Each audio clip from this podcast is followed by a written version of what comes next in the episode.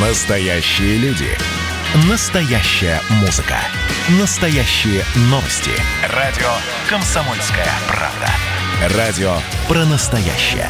97,2 FM. эм.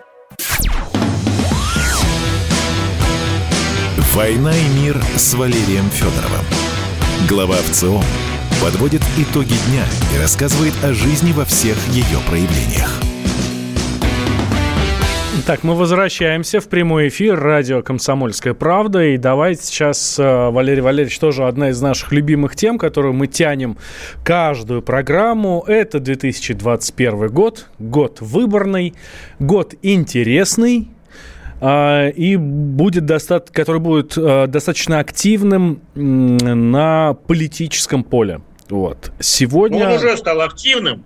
Вот. Э, уже многие устали немножко от политики, уже хочется отдохнуть, но отдохнуть не удастся, потому что действительно марафон только начался, и будет много интересного и в парламентских коридорах, и на улицах. А поводом для нашей сегодняшней встречи послужила конференция одной из партий, не первого ряда, не представленной пока в парламенте, но весьма и весьма интересной. Эта партия называется «Партия пенсионеров за социальную справедливость».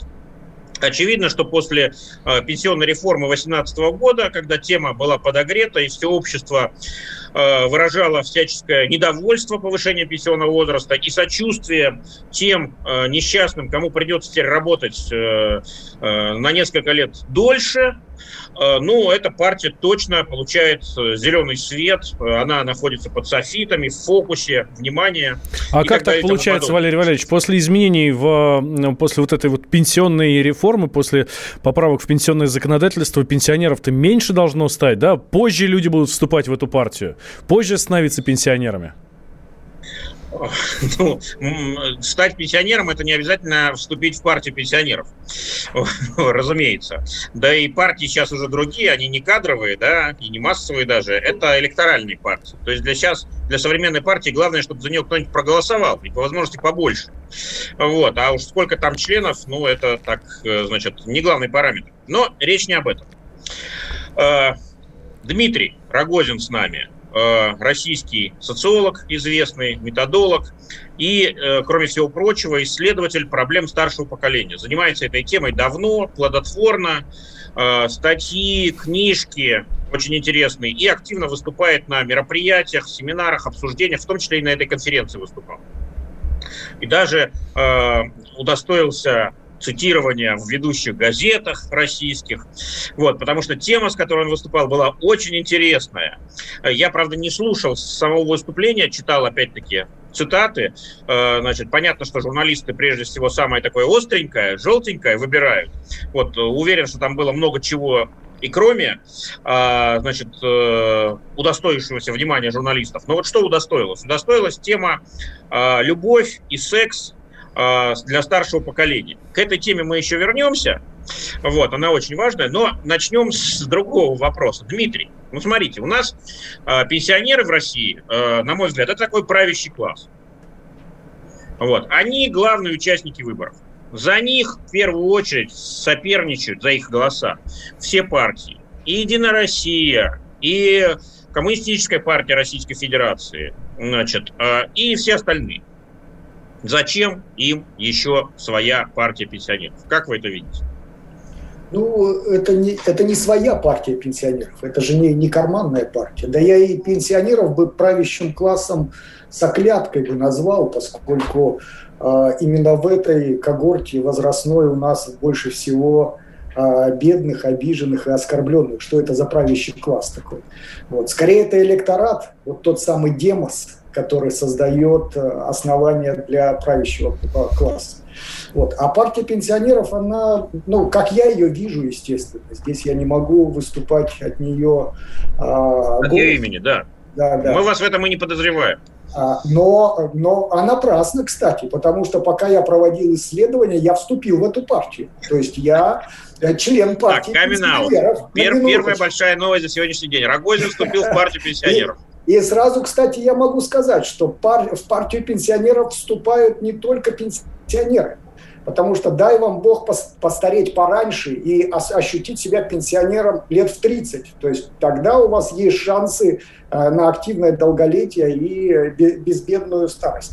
Так вот, если вернуться к партии пенсионеров, то мне, мне представляется, она э, и создана, и функционирует давно не для того, чтобы отбирать у кого-то электорат, или, или, или как-то создавать вот эту вот шумиху вокруг выборов, сколько для того, чтобы а, выражать интересы а, той части населения, которая обычно молчит.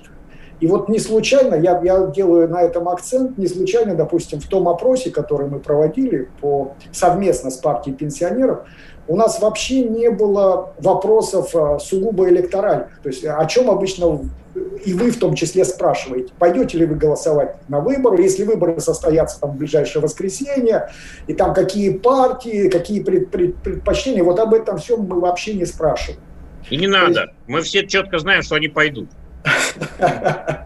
Вот эти люди точно пойдут. Да-да-да. А мы спрашивали, да, действительно, об интимной стороне дела, но кроме того, о представлениях о справедливости. Вот партия за, за справедливость – это не случайное название. Из, из запроса вопрос мы видим, что самый большой запрос вот той самой, того самого демоса – это запрос на справедливость и ощущение вот э, той неловкости, в которой попадает человек старшего возраста, когда он видит ну, несправедливость на каждом шагу. Это гораздо более, более ранит, чем даже, не побоюсь этого слова, безденежье.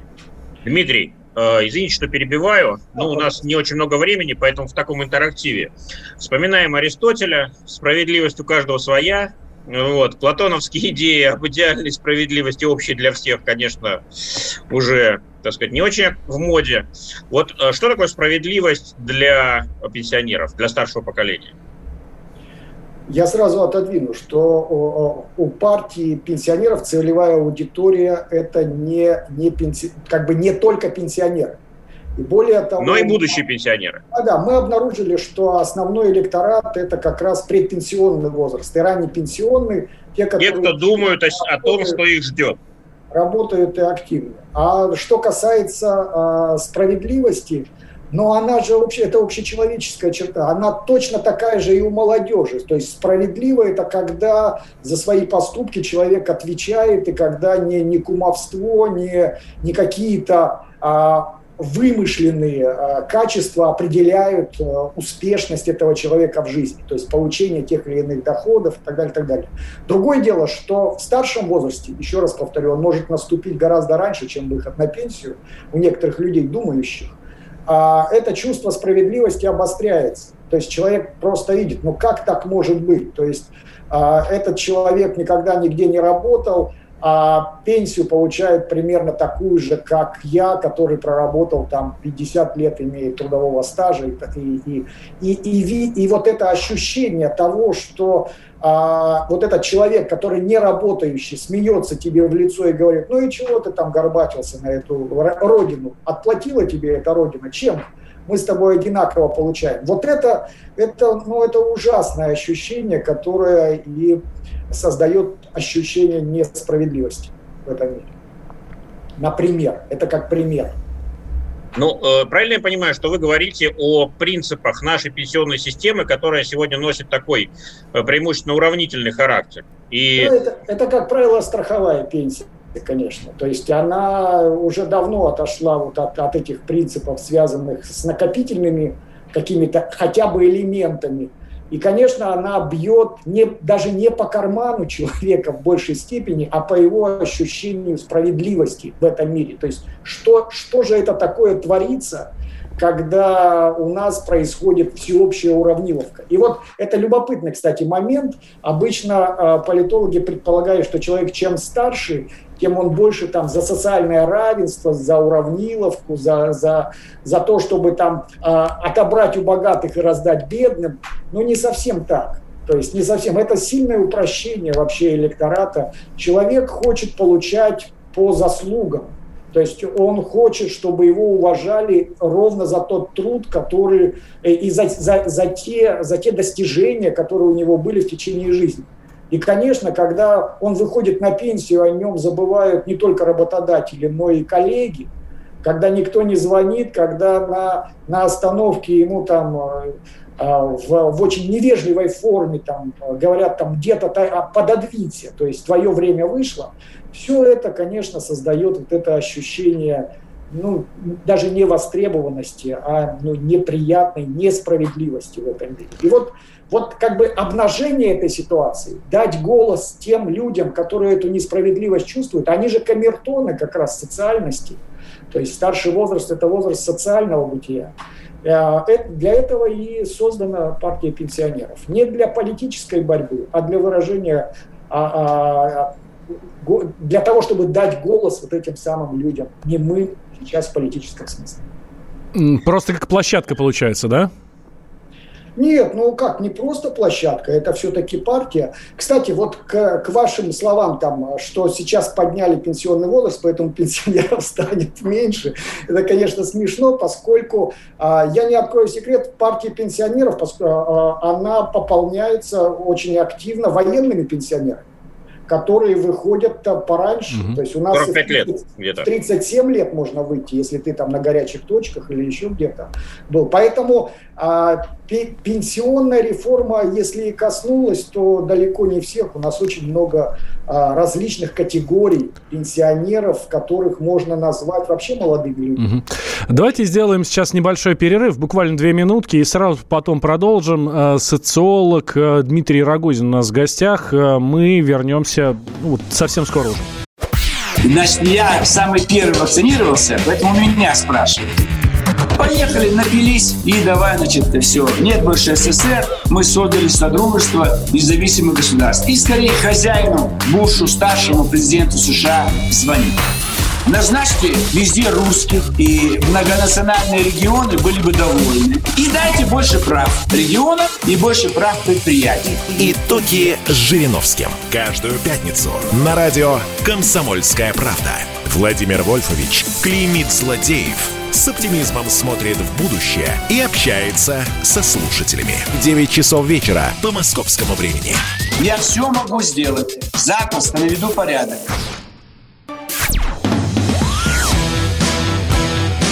«Война и мир» с Валерием Федоровым.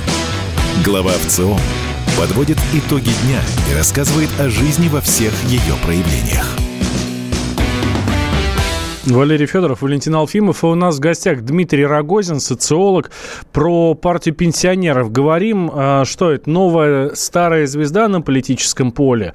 А, или все-таки нет? Вообще нужна своя партия старикам и другим пенсионерам, про которых мы говорили в прошлой части? Вот. За что она должна бороться? И а, у меня вот, Дмитрий, вопрос. Какие цели ставит перед собой партия пенсионеров за справедливость? Ну, там пройти ну, в Госдуму или мне, что? Мне сказать о целях, поскольку как только начнешь о них говорить, э, сразу свалишься в популизм. У нас уже партии по своим целям мало чем отличаются. Поэтому я бы выделял скорее одну, одну значимую цель. То есть э, партия в первую очередь необходима тем людям, которые не слышны на политической арене. У нас очень много внимания фейсбучным всяким баталиям, а, выходящим на, на, на митинги людям, но миллионы просто остаются даже не у телевизоров, а у выключенных телевизоров людей. И вот э, если какая партия и нужна России, это та партия, которая бы а, дала этим людям а, голос не только в вопросах общественного мнения, но и на политической арене. И такой партии сейчас нет. То есть не, не там не новые люди, не, не текущие вот эти вот партии парламентские. Они, в общем-то, на мой взгляд, не дают голоса а, молчаливым людям, то есть молчаливому большинству. Дмитрий, а э, стабильность или перемены? Вот вы уже э, попытались такой один стереотип сломать в нашей беседе. Э, ну, стереотип, что Э, чем старше человек, тем более он склонен выступать за уравниловку, за возврат к таким советским образцам, а вы говорите, что нет, на самом деле э, тут запрос другой, на такую меритократию, по большому счету, да, на вознаграждение по заслугам против блата, кумовства, семейственности и так далее. А, а другой немножко аспект, э, у нас считается, что Чем моложе человек, тем больше он настроен на перемены, хочет чего-то новенького.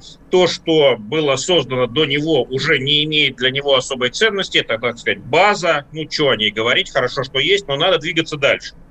Старшее поколение, которое вынесло все это на своих плечах э, и понимает, как это сложно и как это хрупко, и как это ценно, все-таки высказывается за то, чтобы, если бы перемены и были, то вот небольшие, не радикальные, ни в коем случае не революционные, а может быть и не надо их, потому что, ну, надежда на то, что резкий поворот будет к лучшему, ну, это надежды к старшему возрасту уже большинство лишается. Вот так это или нет? Вот пенсионеры или, скажем так, электорат партии пенсионеров целевой, он за перемены или за стабильность? И если за перемены, то за какие? Ну, мы не стали смущаться. Есть такое слово, которое э, социологи уже стараются избегать, слово «реформа». Вот, мы его не стали избегать и прям напрямую так спросили, там, вы как бы поддерживаете или не поддерживаете, нужны или не нужны социальные реформы в России. 70% говорит, что надо. Ну, то есть, доколе надо изменять, это раз. А потом мы спрашиваем, там, ну, какие ценности у вас, э, что вот важнее там, для вас. И подавляющее большинство в качестве базовой ценности называет ценность стабильности. То есть нужны перемены, но вот без вот этих вот митингов, потрясений, бесконечных криков, а другими словами, вот я э, начинал с того, что это молчаливое большинство и, может быть, говорил в каких-то негативных коннотациях, но нужно понимать, что молчание – это золото, то есть это, это в какой-то степени и достоинство. То есть люди старшего поколения – это люди дела в первую очередь, а уже потом слов. Они очень часто и не могут а, как-то выразить а, свои мысли, а, теряются в публике, то есть это не, горна, не горлопан. Поэтому стабильность, безусловно, а, ориентация на государство, безусловно. То есть там нет того, что ой, какая у нас а, раздолбанная страна, давайте смотреть на, а, на то, что творится за рубежом. Нет критики за, за, за рубежа, то есть нет критики такой вот тотальной, что а, вокруг, нас окружают враги. Мы это в вопросе не увидели но нет и такой тотальной критики отторжения а, государственности в России. И в этом смысле, опять возвращаясь, это, конечно, не, не власть, это тот демос, который а, идет на, не то что на сотрудничество с государством, он видит государство как а, основного участника а, социального благополучия собственного, с кем нужно сотрудничать, кому нужно помогать. И вот это вот чувство несправедливости, оно именно на этом и возникает, и ломает человека, когда он, у него общая установка по отношению к государству чрезвычайно позитивная, и когда он сталкивается с ощущением несправедливости, там, чиновничьего беспредела, а, а чаще всего даже не беспредела, а просто равнодушия, то вот здесь и возникает это чувство э, ну, сначала дискомфорта, потом безразличия, а потом вот то, что мы фиксируем, и, кстати, в этом опросе тоже начали фиксировать, это а, самая большая беда наших стариков, это чувство одиночества.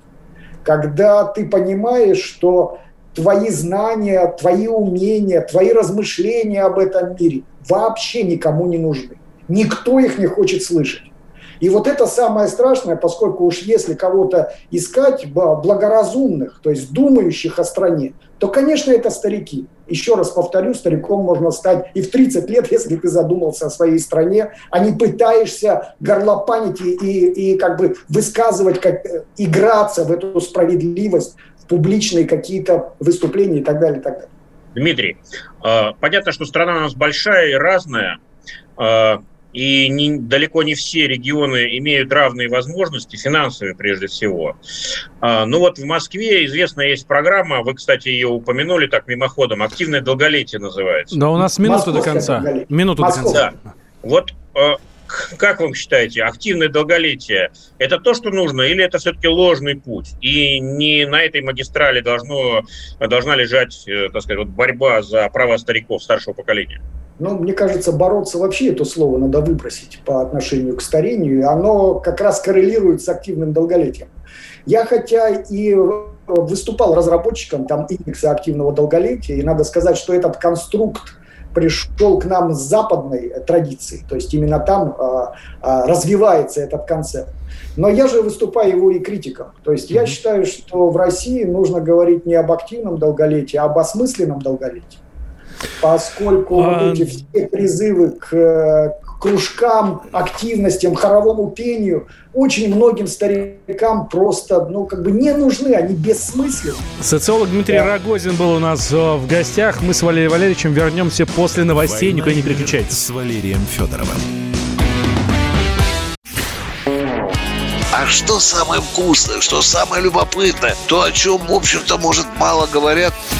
Сегодня у меня было видение. Господь разговаривал со мной.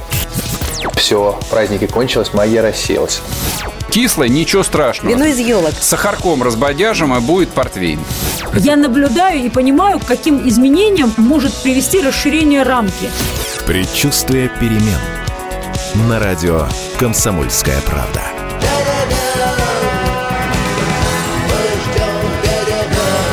Но извините, пожалуйста, я понимаю, что действительно заниженная лексика не наш стиль.